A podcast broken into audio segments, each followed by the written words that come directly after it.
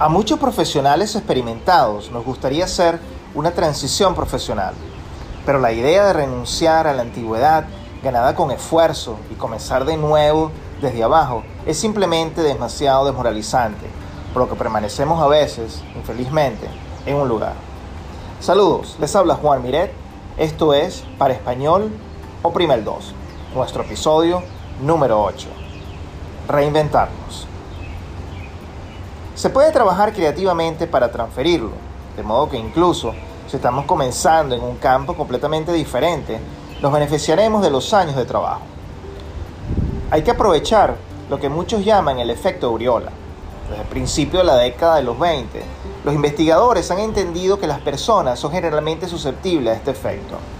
Ver a los demás como totalmente buenos y competentes, totalmente malos e incompetentes, menos cualquier tono de gris, según la evaluación inicial de la persona. A menudo, esto puede conducir a errores y a pesar por alto las verdades, habilidades de las personas y podríamos utilizar esta peculiaridad humana para su ventaja.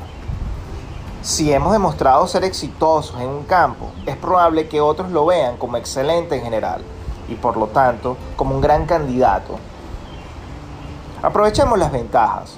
Es probable que hayamos acumulado un activo que los inventores más jóvenes pueden no tener los contactos. Descubramos a través de las plataformas digitales y conversaciones casuales a quienes conocen nuestros amigos en la industria deseada y quien podrían estar dispuestos a presentarnos. Encontremos la oportunidad donde la inexperiencia es una virtud. Podríamos sospechar que las personas serían reacias a contratar a alguien de alto nivel que carezca de experiencia en el campo.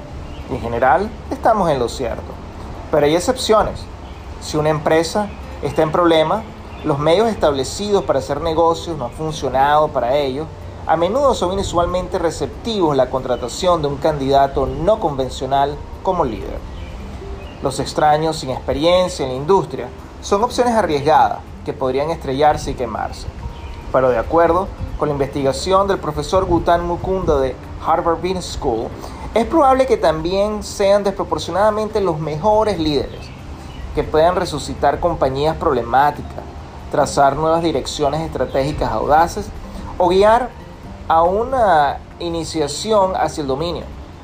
Si presentamos este caso con fuerza y podemos explicar por qué nuestra inexperiencia en su campo es más que compensada por las habilidades que hemos adquirido en nuestra carrera anterior, de repente podemos convertirnos en un candidato muy deseable.